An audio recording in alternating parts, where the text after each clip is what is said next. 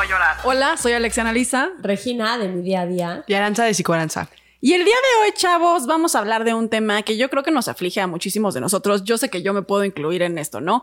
Pero ¿cuándo llega a ser suficiente? ¿No? ¿Cuándo somos suficientemente buenos? ¿Cuándo lo que estamos haciendo es suficientemente valioso? O sea, en pocas palabras, ¿qué onda con el perfeccionismo? No sé, ¿ustedes cómo lo ven? Hablando sobre el tema del perfeccionismo, creo que viene mucho desde la sobreexigencia, las creencias, las expectativas, los juicios, también desde cómo fuimos educados, cómo se nos exigió de chicos y cómo nosotros interiorizamos a nuestros papás de tal modo que ya nosotros empezamos a, exigirnos, de tal modo que ya es de nosotros mismos esta, esta sobreexigencia, estas creencias. Y como lo dice Re, yo cuando lo veo en terapia veo que es muy aprendido. Generalmente cuando hay un niño que es muy perfeccionista o tuvo un papá muy ansioso o un papá narcisista, ¿no? En donde nunca es suficiente. Y cuando el error no es permitido, creo que es cuando cabe mucho el perfeccionismo. ¿A qué me refiero, no?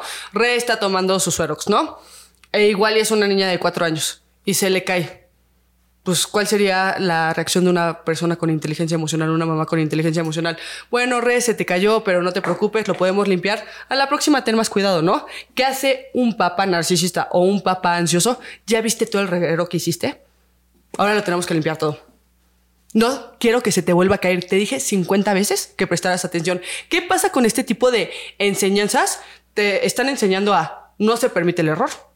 No la puedes regar. Y si la riegas, va a haber muchas consecuencias. Entonces, ¿qué le pasa al perfeccionista? Es como este pensamiento cuadrado de, es que yo lo pude haber hecho bien. Lo ves mucho. Ves como hacia el pasado de, es que mi jefe me regañó porque tuve esta falta de ortografía. Es que sí, debí de haber prestado más atención.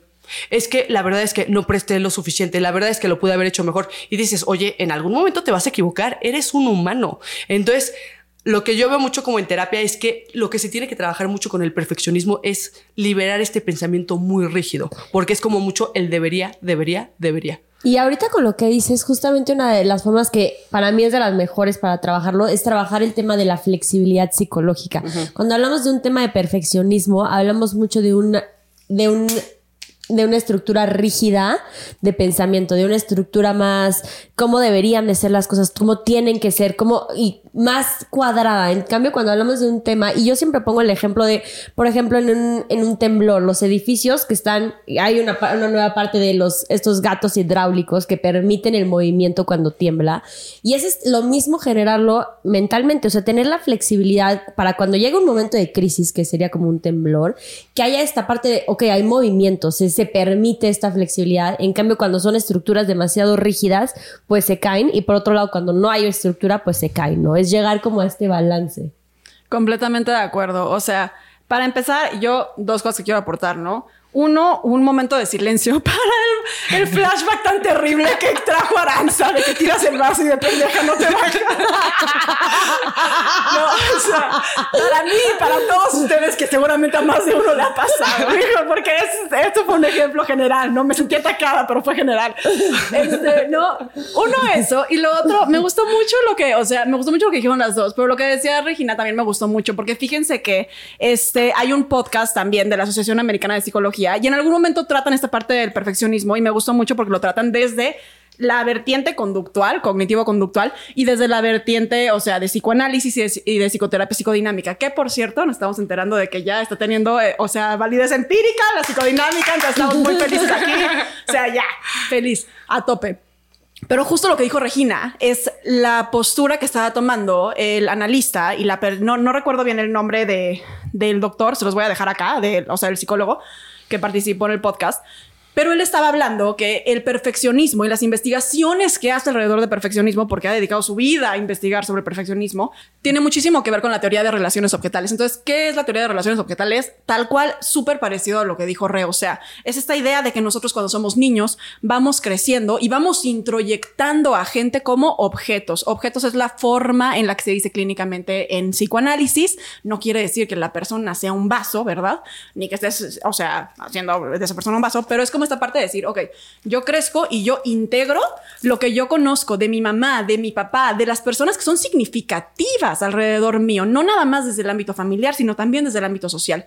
Y entonces las integro, las hago mías para que de esa forma, si en algún momento me separo de ellas, no me angustio porque tengo esa persona integrada en mí. Entonces, ¿qué quiere decir esto? Si yo crezco con una mamá o con un papá que todo el tiempo me hacen sentir como que soy una buena persona, como que soy una buena niña, como que tengo derecho a equivocarme y no, o sea, que no soy pendeja por tirar el vaso, ¿me entiendes? O sea, si yo crezco con eso, entonces yo como un bebé que necesita la recarga afectiva, yo voy y, ok, necesito de mi mamá para que me lo enseñe, me lo enseñe, pero va a llegar un momento donde, ¿sabes qué? Ya no necesito a mi mamá o a mi papá para que me digan que soy una buena persona y que puedo equivocarme porque yo ya tengo eso introyectado dentro de mí y esa es la teoría de relaciones hospitales. A mí me encanta, es una de las teorías que más me gusta de la psicodinamia. Y creo que lo que dice Re tiene muchísima razón. O sea, mucho viene como de esta parte de que sí, y yo hablo muchísimo de percepción. ¿Por qué? Porque la verdad es que yo algo que he tratado de hacer mucho en mi terapia es quitar este estigma de los papás tienen la culpa de absolutamente todo. No, a veces tenemos que aceptar esta parte de, si bien nuestros papás pudieron haber hecho mejores cosas, ¿no? En la mayoría de los casos, tratan de hacer lo que pueden con lo que tienen y todo se basa más en la percepción que nosotros tuvimos de niños sobre cómo fuimos criados o sobre cómo ciertas conductas o acciones nos pudieron haber hecho sentir, ¿no?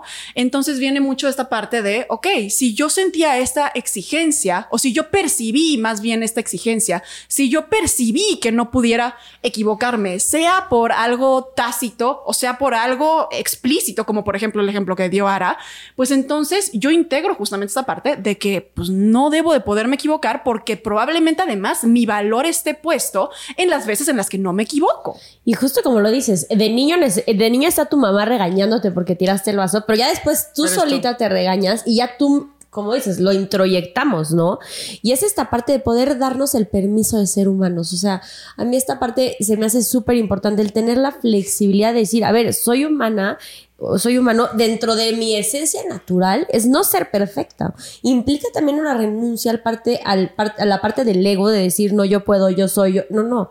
O sea, y, aterrizarnos un poco en cuanto a esta flexibilidad de decir, me voy a equivocar y es parte natural del proceso la equivocación. Y aparte, la autocompasión, ¿no? Porque todo el mundo podríamos hacer mil cosas. Yo siempre le digo a mis pacientes, tú no tienes una bolita de cristal para ver lo que va a pasar en el futuro. Si en ese momento tomaste la, esa decisión y no fue la mejor decisión, en ese momento parecía que fuera, ¿no? Tenemos que confiar en esto de que estamos haciendo lo mejor que podemos en ese momento, ¿no? Y justamente lo dice muy bien Re. O sea, lo que haces mucho con este tipo de pacientes es flexibilizar el pensamiento, porque si algo ves es que sienten muchísima culpa. ¿Por qué? Porque les enseñaron a sentir culpa, ¿no? De yo te tengo que regañar porque hiciste las cosas mal. Ya no es mi mamá, como dices, pero igual hay una parte de mí que me castiga. Y cuando la culpa no está bien organizada, castiga siempre, ¿no? Entonces puede castigar desde autosabotaje, desde decirme cosas horribles, desde no merecimiento, ¿no? Entonces, ¿qué haces mucho con los pacientes? Como la flexibilidad de pensamiento de decir, ok, las cosas, porque estos pacientes también, ¿qué pasa mucho con el paciente perfeccionista? En primero, en general siempre es perfeccionista con él mismo, pero también es muy perfeccionista hacia alrededor. Entonces, ¿qué pasa? Son pacientes que todo el tiempo están enojados por justamente esta rigidez del pensamiento. Es que tú me debiste de haber dicho las cosas de esta forma. Tú tuviste que haber llegado a esa hora. Yo tuve que haber hecho las cosas así. Y como el mundo no funciona como nosotros queremos, y generalmente las personas tampoco funcionan como nosotros queremos y nosotros mismos a veces ni siquiera funcionamos como nosotros queremos, ¿qué pasa? Me frustro, me frustro, me frustro. ¿Por qué? Porque hay una parte de mí de sí se pudo haber hecho bien, pudo haber sido mejor. Yo creo que una de las cosas, o sea, que caracteriza al perfeccionismo es tal cual como está diciendo ahora, pero es como la angustia que viene acompañada de la creencia irreal de lo que voy a pensar yo de mí mismo si no cumplo con esto. Que al final, como estamos diciendo, o sea, es, es, irreal. Muchísimas veces la razón por la cual existe el perfeccionismo es como esta parte de decir, o sea, a ver, yo nunca suficiente, nunca suficiente, nunca suficiente, ¿no? Y si yo, luego algo que yo he visto con, este, conmigo misma y con pacientes también, es este tema que es como de, este, ok, esta es la meta que yo quiero lograr, ¿no? Y luego vas, la logras, pero si la lograste es como, ah, pero entonces lo puede hacer cualquier otra persona. ¿Me entiendes? O sea, como esta parte también como de demeritarte a ti mismo porque tú tienes este rollo donde dices como de, no, es que entonces yo no debo de ser suficiente porque, más bien, o sea, si yo llego a esto, es que la tarea estaba muy fácil, no quiere decir que yo soy valioso, no quiere decir que yo soy suficiente, no quiere decir que yo hice las cosas bien. No, la tarea está muy fácil. Y nos vamos convirtiendo como en esos pequeños jueces de tanto de nosotros mismos como de otras personas y como de circunstancias, en cómo deberían de ser, cómo deberíamos de sentir, pensar o actuar. Y la idea es también una renuncia a esta parte, a este papel de juez. O sea, ¿qué sería de nosotros si pudiéramos amarnos con la misma intensidad con la que nos juzgamos? ¿Cómo, cómo podríamos vivir y cómo podríamos también darle a otras personas? Porque es curioso, cuando te das a ti mismo el permiso de ser humano, también le das a la otra persona el permiso de ser humano. O sea, justo como lo decía Aranza ahorita, en el momento en el cuando te vuelves perfeccionista, no solamente es contigo mismo, sino también con otras personas y sobre las circunstancias. Y es un poquito durante terapia el si hay un, si buscar un progreso pero no buscar la perfección, que son dos puntos totalmente diferentes, ¿no? Y de aquí, aportando a lo que decía mucho Ale, eso tal cual es el síndrome del impostor. ¿Qué pasa con el síndrome del impostor? Todo lo bueno es externo, todo lo malo es interno, ¿no? Reprobé un examen, es que soy un tonto. No estudié lo suficiente. Aprobé un examen, es que el examen estaba muy fácil. Todo el mundo lo aprobó, ¿no? Entonces, en esto, en la cognitivo-conductual, generalmente el perfeccionismo es ansiedad y es control. Muy característico del obsesivo-compulsivo, ¿no? Entonces, ¿qué pasa con esto? Hay una distorsión cognitiva que es el pensamiento dicotómico, el pensamiento blanco y negro. Como yo tuve un error en mi trabajo, significa que soy una basura o significa que el trabajo fue una basura. Y generalmente eso no pasa. ¿Qué pasa? Es un punto mucho más medio. ¿Por qué pasa que el perfeccionismo tiene que ver mucho con la ansiedad? Y lo pongo con un ejemplo que literalmente oraciones de paciente es mío. Cuando hay un miedo, entre más controlado siento que tengo el ambiente, menos creo que puede pasar ese miedo. Por eso el obsesivo compulsivo que hace, checa siete veces que apagó el boiler. ¿Por qué? Porque si yo checo siete veces que apagué ese boiler, nunca va a explotar mi casa, ¿no? Entonces, por ejemplo, a mí me pasó en terapia que yo era muy perfeccionista en término pareja. ¿Por qué? Porque si yo me encuentro a la persona perfecta, que nunca me falle, que sea fiel, que tenga dinero, que sea exitoso, que etcétera, etcétera, yo nunca me voy a divorciar. ¿Por qué? Porque el miedo catastrófico es yo no quiero divorciarme, yo no quiero que me rompan el corazón, yo no quiero que me lastimen. Entonces, ¿qué pasa? Si yo logro controlar todo eso, me aseguro que ese miedo no sea como real. Hacia nosotros mismos, ¿qué le pasa mucho al perfeccionista? Que pone mucho su valor en las cosas que hace. Yo no valgo tanto como persona, sino que valgo por todo lo que estoy haciendo.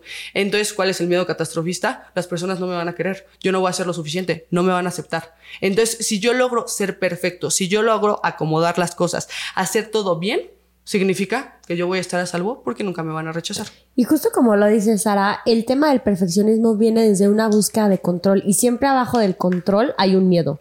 Entonces, para tratar también mucho el tema del perfeccionismo y ver cuál es el miedo o desde dónde estoy buscando ser perfecta, que puede ser desde creencias, puede también ser desde heridas, puede ser desde carencias, desde miedos también. Ahorita por el ejemplo de que ponías de, ok, yo pongo esta perfección en este tema, pero porque el miedo de fondo es el divorcio. Entonces ahí es cuando lo logras identificar y entonces trabajas, en vez de no ser perfeccionista, sino trabajas con el miedo, que finalmente es la raíz y también de ahí la conducta, ¿no? Y estamos muy, ahorita estamos con muy poca tolerancia a la frustración, ¿no? Entonces yo, por ejemplo, de pacientes, ¿no? De es que fui a una cita y me dijo que le gustaba el sushi y a mí me gusta la pizza porque no sé qué, no sé qué y no sé cómo lo vamos a poder gestionar.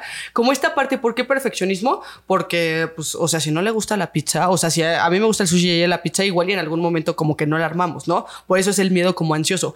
Pero mucho también es como esta poca tolerancia a la frustración de decir, bueno, o sea, yo puedo, yo siempre le digo a mis pacientes, el chiste no es ser perfecto y crear un mundo perfecto para que tú estés feliz. El chiste es que tú te puedas adaptar a un mundo que es imperfecto y ahí ser feliz. Eso es la flexibilidad de pensamiento, decir, yo me puedo adaptar a esto que no me gusta, a estas cosas que no me encantan de mí mismo y aún así me puedo querer y aún así puedo disfrutar. Es que justo al final, o sea, algo que están diciendo que me gusta muchísimo es esta idea de que, o sea, que es muy real. El control de cierta forma contiene el miedo y contiene la angustia. O sea, no, en, yo recuerdo que en la maestría me decían muchísimo mis profesores y me gustaba mucho que decían que las conductas obsesivas contenían la psicosis, ¿no? O sea, como que lo obsesivo tiende a contener la psicosis, ¿no? Y por psicosis no tiene que ser, o sea, un o sea, un trastorno, no, no estamos hablando de eso, ¿no? Pero, o sea, el control contiene nuestra parte desorganizada, o sea, es un poquito como de, ok, entre más control pueda yo ejercer sobre esto, menos voy a sentir ese sentimiento que es tan displacentero, porque es horrible sentir que no, o sea, cuando tú te sientes desorganizado o desbordado, sientes como que no tienes control de ti mismo y eso es terrible. Y otra de las cosas que yo quería aportar es justamente esta parte que luego yo veo mucho, donde pareciera como que cuando crecemos o sea, teniendo que ejercer control, por lo general es porque estamos creciendo en un ambiente que percibimos inestable.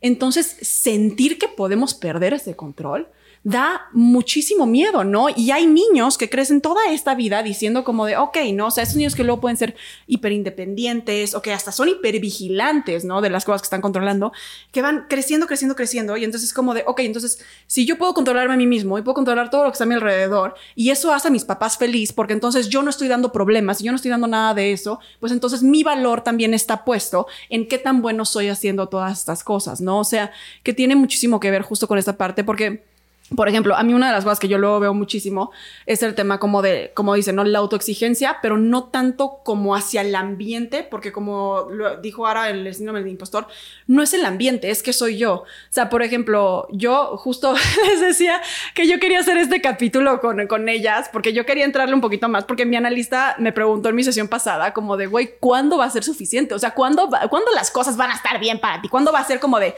ya llegaste a esto, qué padre, me lo reconozco, ¿no? Y digo como de, no mames, o sea, nunca, pero porque no me lo permito, ¿no? Pero tiene que ver mucho con esta parte que luego también veo con mis pacientes donde es como de, pero es que no es que sea el ambiente, no es que yo busque controlar a otras personas, o sea, no, es como este rollo que es muy como interno de, este, sé que no te puedo controlar a ti, entonces no te controlo a ti, pero trato como de controlarme yo alrededor de todo eso y yo tomo responsabilidad de todo lo demás y eso también agrega la parte del perfeccionismo, porque el perfeccionismo es interno mío, yo nunca voy a ser suficiente y mi valor está puesto en las veces en las que otras personas me reconocen las cosas como suficiente, pero yo ya me creo como de, ah, pero no es tan importante.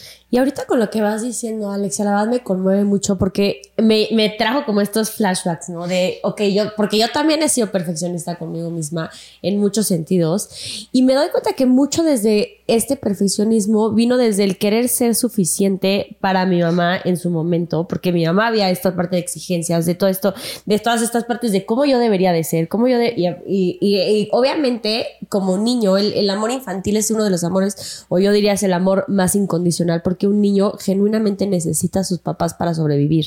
Entonces, buenos, malos, como sea, van a, van a buscar estar ahí, ¿no? Van a buscar pertenecer, van a buscar este cariño. Entonces, dentro de esta, dentro de esta búsqueda de querer ser suficiente para mi mamá, llegó el este, ahora voy a ser tal, porque aparte yo era gordita, ¿no? Y mi mamá pesa como 45 kilos y yo a los 12 años pesaba más. Claramente me causaba cierto conflicto. Pero el punto de esto es el, el es querer ser suficiente, querer ser suficiente, querer ser suficiente. ¿Y cuándo va a ser suficiente? Porque aparte es como un parámetro que ni siquiera está bien colocado en éxito, en belleza, en trabajo, o sea, ni siquiera lo tenemos muy claro. Es, yo quiero ser exitoso, ok, pero ¿qué es exitoso? Yo quiero ser feliz, pero ok, pero ¿qué es feliz? O sea, son como que términos muy subjetivos, pero a lo que voy es querer ser suficiente, que hasta que llegó un punto, o sea, para mí en terapia, entonces que fue renuncio, o sea, no sé, y lo, y lo, tal cual, porque llevaba ¿qué te puedo decir? 18 años intentando en esta batalla, que yo siempre lo digo y lo pongo como ejemplo con mis pacientes, es como este conejito que va con la, con la zanahoria arriba y vas intentando, intentando, intentando, intentando y no vas a llegar porque ni siquiera es una meta real. Entonces, era este, hasta que fue como un renuncio, o sea, no voy a ser suficiente para mi mamá, no, pero puedo ser suficiente para mí y ya soy suficiente para mí tal cual soy. Por eso es esta parte de aceptar lo que soy, que claro que también ha sido un proceso de irme conociendo de todo, pero es aceptar eso y ahora sí que rendirme ante eso, o sea, rendir al ego sobre todo, ¿no? Y es esta parte y es este proceso de somos suficientes tal cual somos. Y, e, y el- la idea de un perfeccionismo es tal cual fomentar la idea de una carencia de algo te falta. Porque nunca se va a llegar porque genuinamente no se puede. O sea, no importa si lo, lo lejos y no importa lo, el esfuerzo que pongas, nunca va a ser suficiente para ser perfecto. Porque el ser humano no está diseñado para ser perfecto. Pero yo creo que es muy difícil también de curar. ¿Por qué? Porque ser perfeccionista viene con muchas ventajas. O sea, yo hasta lo digo, o sea, ustedes quieren un trabajador así pro, pro, pro, contrátense a alguien que tenga TOC, trastorno obsesivo compulsivo. Te va a revisar el paper cinco veces, la ortografía, te va a entregar de verdad un trabajo increíble. Pero yo siempre le cuestiono a mis pacientes, ¿pero vale la pena? O sea, realmente sí, eres muy buen trabajador. Sí, personalidades súper fe- perfeccionistas. Las mujeres con anorexia súper perfeccionistas, ¿no? Entonces es como, sí, está súper flaca. Sí, la verdad es que sí, o sea, comes lo que tienes que comer, ¿no? O comes hasta menos. Pero realmente vale la pena. No estás viendo a tus amigos. Eh, te separaste de personas, tienes una depresión y una ansiedad que no puedes con ella. Entonces, en esto es como, es difícil porque socialmente una persona que es muy perfeccionista es muy aceptada.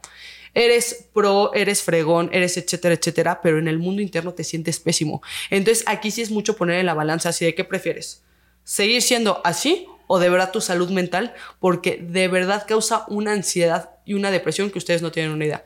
Que es que justamente eso es lo que hace tan difícil dejar el perfeccionismo, como dices, porque realmente es como de, ok, o sea, pero entonces mi valor está, ¿no? Por ejemplo, el ejemplo de, este, no sé, conductas anoréxicas, ¿no? Y de trastornos alimenticios. Es esta parte donde es, ah, ok, este, yo estoy viviendo un infierno, pero a mí afuera me están reforzando la idea Claro. de que me veo mejor. Entonces es como, ah, está está bien, ¿no? O sea, o luego es un, oye, no dormí de la angustia del proyecto que iba a hacer, pero luego llega el día y me dicen como de, oye, no manches, estuvo increíble, ¿no? Entonces, o sea, me refuerza Es a mí esa parte, ante, ¿no? ante tu peor miedo. ¿Por qué la anorexia es tan difícil de trabajar? Porque la mujer se cura y sube de peso. Es el peor miedo que tiene la mujer. Exacto. La- en el perfeccionismo. Eres un fracasado en términos como perfeccionistas, ¿no? O sea, dejas tu perfeccionismo y eres un fracasado. Entonces, ¿qué tan fácil es que estas personas pidan ayuda? Yo veo TCAs. ¿Cuántas mujeres con anorexia han venido a mí? Una. Trabajo muchísimo con bulimia y con atracón, pero una. ¿Por qué? Porque no se quieren curar porque hay una ganancia Es secundaria. que aparte ese es el, o sea, no, tú dices lo de fracasado y sé que tienes que decir como de, bueno, el pensamiento, no, es que ese es el juicio que se dan, o sea, Claro. el perfeccionismo es tan difícil porque es, o sea, tú te tienes que enfrentar contra la forma en la que te hablas, ¿no? O sea, yo un poquito creo que como que para ir cerrando, viendo como recomendaciones y todo esto, lo que yo les diría muy cañón es, o sea, nos tenemos que dar cuenta que el perfeccionismo al final del día es una agresión contra nosotros mismos. ¿Por qué? Porque nos estamos poniendo expectativas irreales que no podemos cumplir y nos frustramos cuando no las podemos cumplir. Y además de que nos frustramos, nos latigamos, nos flagelamos y nos hablamos de formas horribles. O sea, yo siempre he pensado y siempre le he dicho a mis pacientes como de, güey, no existe peor juez en esta vida que tú contigo mismo. No existe nadie que te pueda lastimar más de lo que tú te puedes lastimar a ti mismo. Y si se dan cuenta, la mayoría de las veces lo tendemos a hacer. O sea, lo tenemos hasta muchísimas veces normalizado. Y cuando tenemos estos pensamientos perfeccionistas, estas conductas perfeccionistas, está súper normalizado. Y por eso viene la angustia de, híjole, lo tengo que hacer bien o mejor no lo hago porque no lo voy a cumplir. Entonces me autosaboteo, ¿no? Pero, y me digo que soy un fracasado, pero no soy tan fracasado porque ni siquiera lo llegué a cumplir. A que si lo cumplo, me voy a hablar de una manera terrible y prefiero ahorrarme eso. Pero entonces es como, ok, justo, pero ¿por qué te hablas así? ¿Por qué te tratas así? ¿No? O sea, como dice Regina, tiene mucho que ver con esta parte de poderte rendir y hacer congruencia. A mí esa es mi palabra favorita, este, últimamente, es el tema de la congruencia. O sea, tú tienes que poder tener congruencia entre lo que quieres ser y lo que eres, pero entendiendo que lo que quieres ser tiene que ser algo real, no puede ser un pensamiento irreal, porque entonces nunca lo vas a cumplir. Y justo ahorita que lo dices, plantearnos metas objetivas, reales y sí como que muy bien fundamentadas, ¿no? Porque tenemos esta parte de eh, ser hermosa y ser suficiente. Ok, justo como te decía, ser suficiente. Ok, pero ¿qué es ser suficiente, no? O ser exitoso. O sea, ¿qué es? Como que plantear y aterrizar muy bien estos términos, porque siento que muchas veces son términos que los tenemos muy al aire y es tal cual como esta zanahoria que vamos persiguiendo, que ni siquiera es una meta real porque no, no la tenemos bien planteada. Y yo algo que siempre lo veo con mis pacientes es dos preguntas fundamentales. Es, ¿te funciona? ¿Te funciona ser así? Y la otra es, si pusiéramos, pudiéramos poner una balanza, o sea, te funcionan ciertas conductas por un lado, y por otro lado, si pudiéramos poner un- una balanza entre la energía que le pones, el esfuerzo que pones, y el beneficio que te da, ¿cuál pesa más? O sea, yo creo que contestando estas dos preguntas puedes identificar, a ver, ¿esta conducta me funciona? No, pues el perfeccionismo realmente no es una conducta o un pensamiento funcional. Sí tiene beneficios ahorita, como lo decía Ara, pero finalmente si lo ponemos en una balanza entre el esfuerzo y la energía que se mete y los beneficios que te da, a mi parecer siempre va a terminar siendo mucho más pesado la cantidad de energía, tanto cognitiva como conductual, que le metemos. Yo 100%, mi recomendación sería como bájenle un poquito, de verdad. Es como mucho punto medio, ¿no? Como que estamos infestados de los dos mensajes en redes sociales, de los coaches de gimnasio de y tú puedes y te tiene que doler y si no, no sé qué. Y las otras personas de no, respeta tu cuerpo y date un descanso y no sé qué. Puntos medios. Yo agarro este término de una nutrióloga y lo cambié a psicología. Una nutrióloga decía 80-20.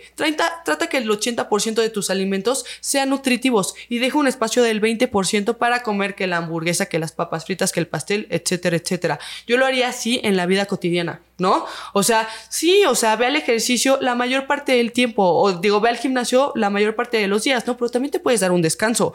Trata de que tu trabajo sea un trabajo bien hecho, pero no siempre te va a salir al 100%, ¿no? O sea, date un espacio de error y de descanso que está bien, y es lo que te va a hacer humano, ¿no? Entonces, nada más también como que bajar un poquito la expectativa y prioricen su salud mental, de verdad. Como que a la gente, yo cuando vendemos el curso de la felicidad, si a mí me preguntaran, Aranza, ¿qué es lo que más en la vida? O sea, ¿qué es lo que más te gustaría? Yo me iría mucho por la felicidad, ser feliz, no sé cómo, pero ser feliz, ¿no? Y yo iría a terapia por eso. De hecho, creo que yo voy a terapia por eso. Y creo que las personas de verdad buscan caminos como muy raros para encontrar la felicidad que realmente no son. El ser perfecto no te va a hacer feliz. Y es mucho más probable que seas feliz, nada más queriéndote y haciendo las cosas lo mejor que puedas. Nada más para cerrar, es esta parte de podernos dar el chance de ser humanos. O sea, como que siento que estamos mucho en el, chance de ser, bueno, ser no sé qué, ser perfecto. Pero el ser humano, ¿cuándo dices, ok, yo quiero ser humano? O sea, no, dices, yo quiero ser hermosa, yo quiero ser exitosa, yo, quiero ser humana, o sea, yo quiero sentir, yo quiero sentir lo que siento y poder permitirme, o sea, darle esta, esta apertura que finalmente es lo que somos. O sea, yo creo que es darnos la oportunidad de ser lo que ya somos. Así que nada, les damos las gracias por acompañarnos en otro capítulo más. Nos vemos el próximo martes y como siempre recordándoles que si bien nos encanta tenerlos aquí con nosotros, este no es un espacio psicoterapéutico como tal. Si lo que buscan o lo que necesitan es un espacio psicoterapéutico, debe de ser de la mano de un profesional de la salud y de una forma individual. Nos vemos el próximo martes. Muchas gracias. Bye. Bye. Reír por no llorar.